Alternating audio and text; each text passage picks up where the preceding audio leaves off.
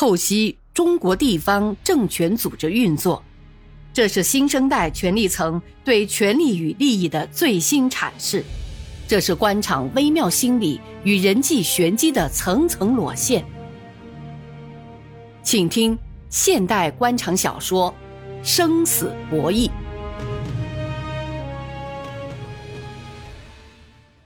柳王明就有这个本事，凭着一张嘴。他自己也不知道说出来的是真是假，可以把正面的翻过来，把翻过来的再翻过来。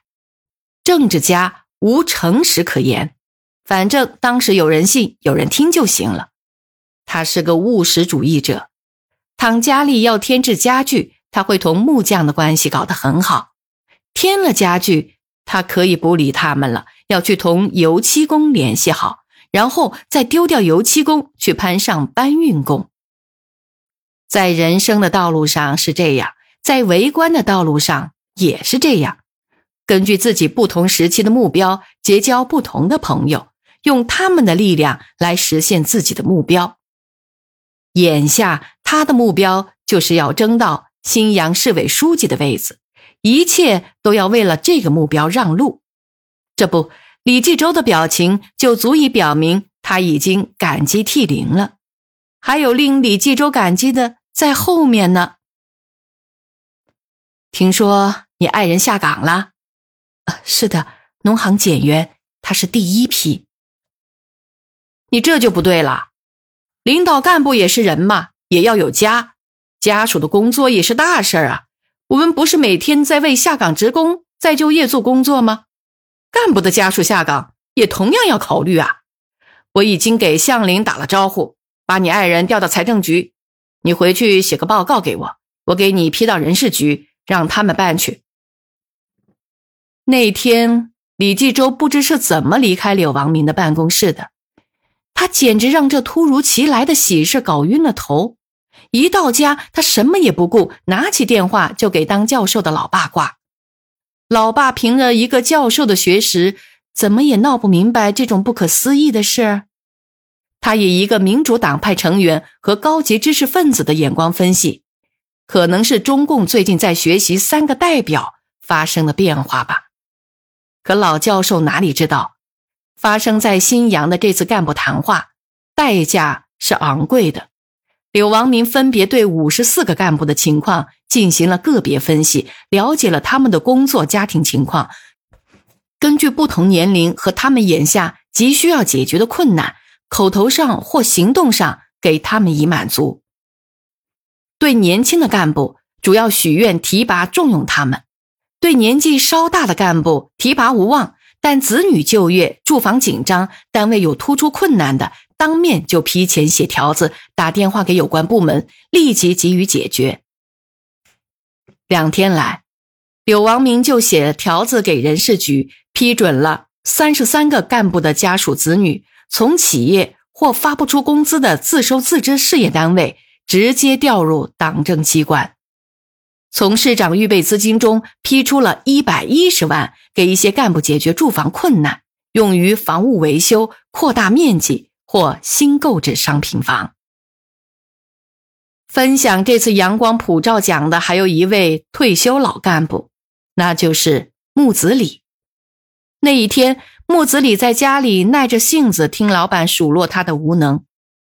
单门独院的别墅同木子李一样，也到了风烛残年。外面看还挺像回事儿，可屋里的水泥地已经有不少坑坑洼洼。老伴动手扫地就来气，出气筒当然只有木子李了。就像中央电视台七点早新闻一样准时，每天老伴儿要边扫地边数落一次木子李。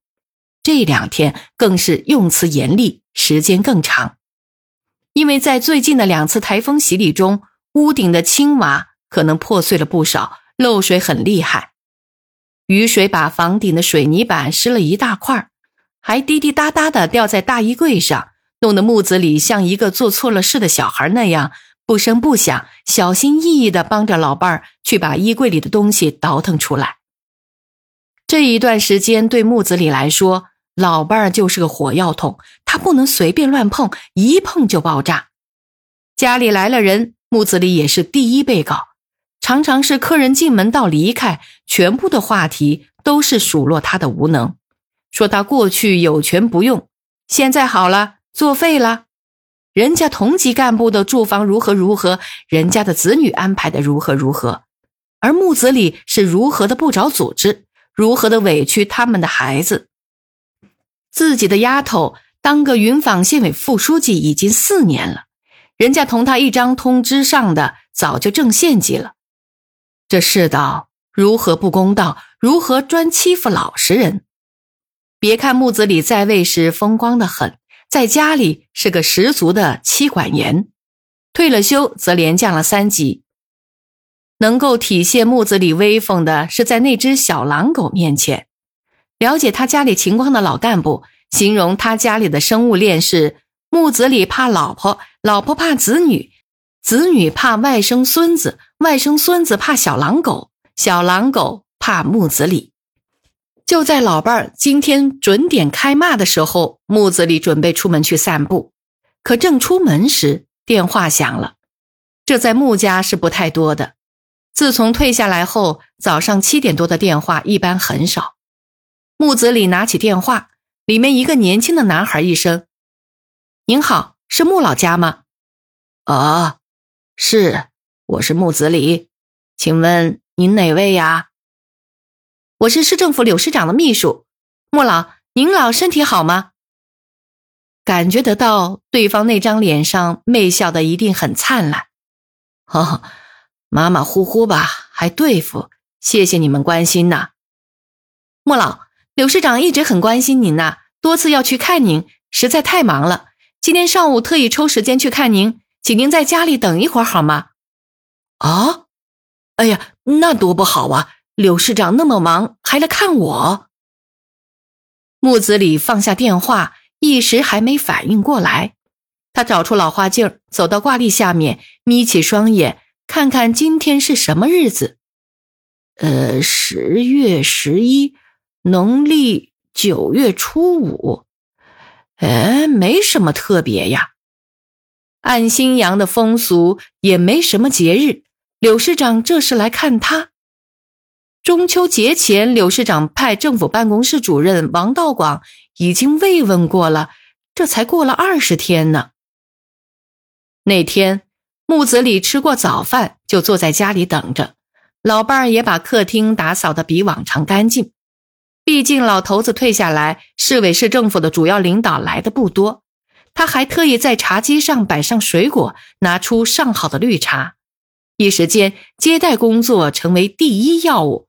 两个老人忙碌起来，木子李耳边也少有的清静了许多。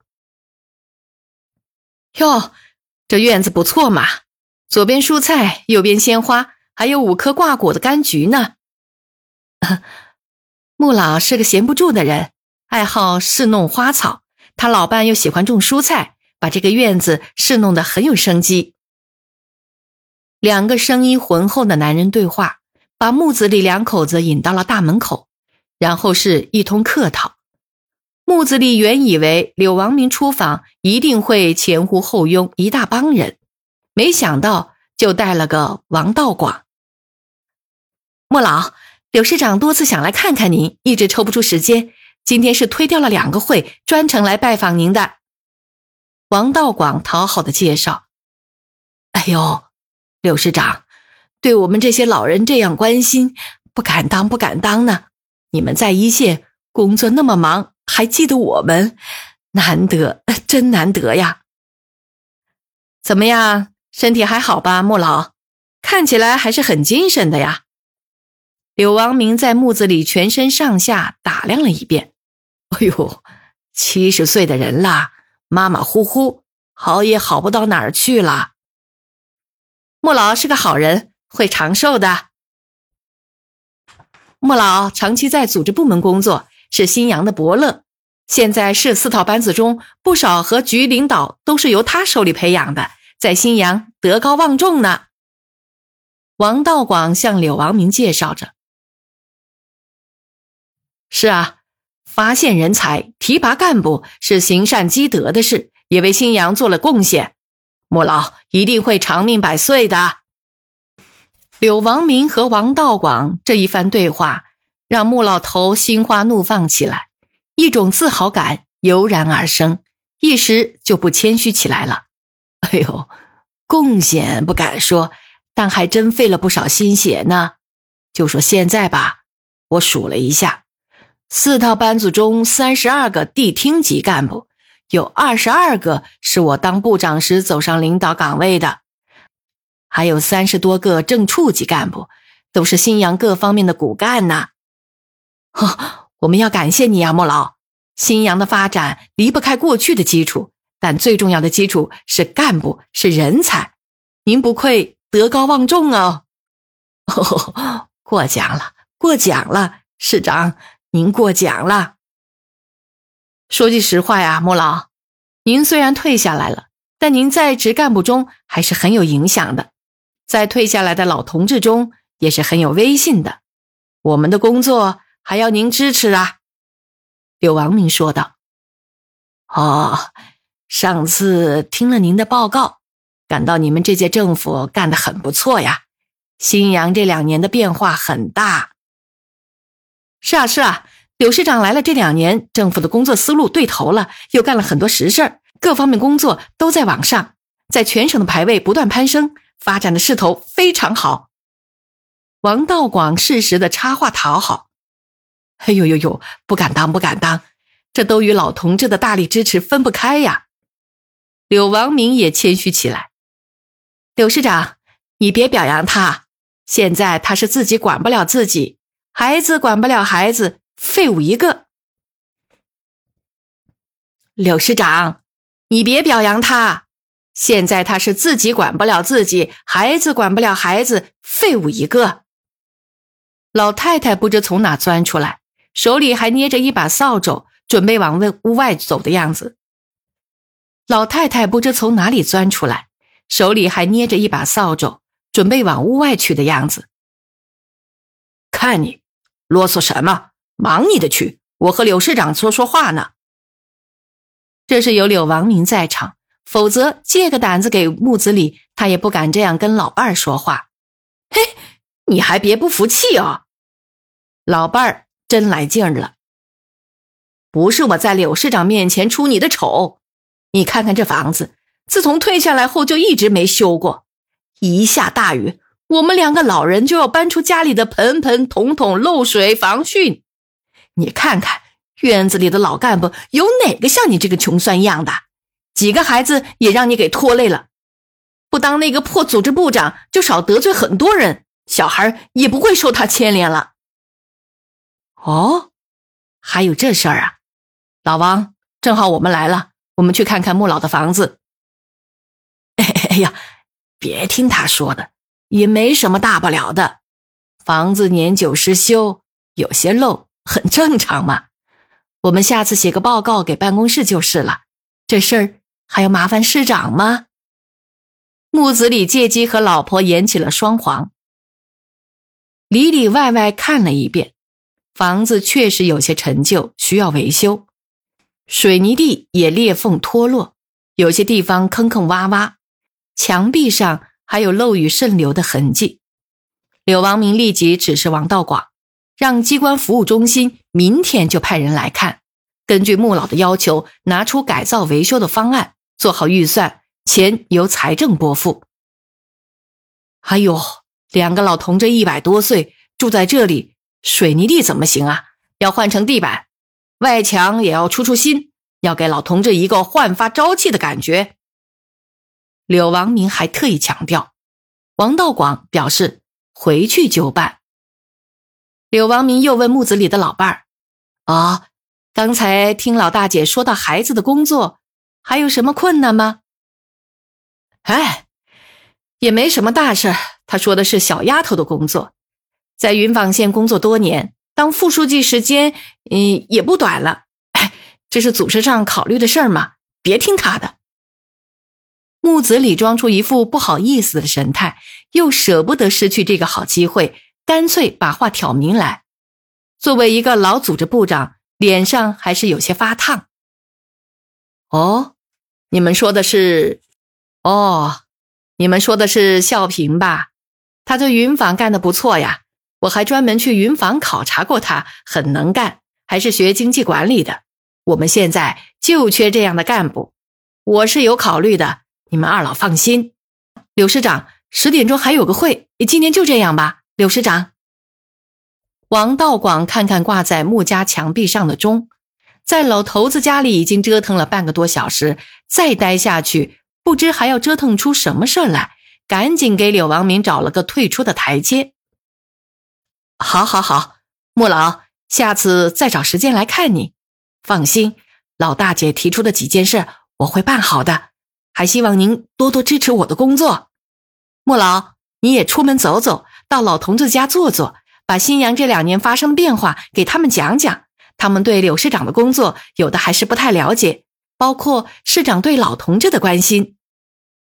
王道广出门的时候，拉着木子李的手，对他说：“柳王明此时表现的好像没有听见似的，就往院子外面走。”木子李听后，不停的点头，眨巴眨巴浮肿的眼皮。半辈子做干部人事工作的老手，当然明白了他这一行的用意。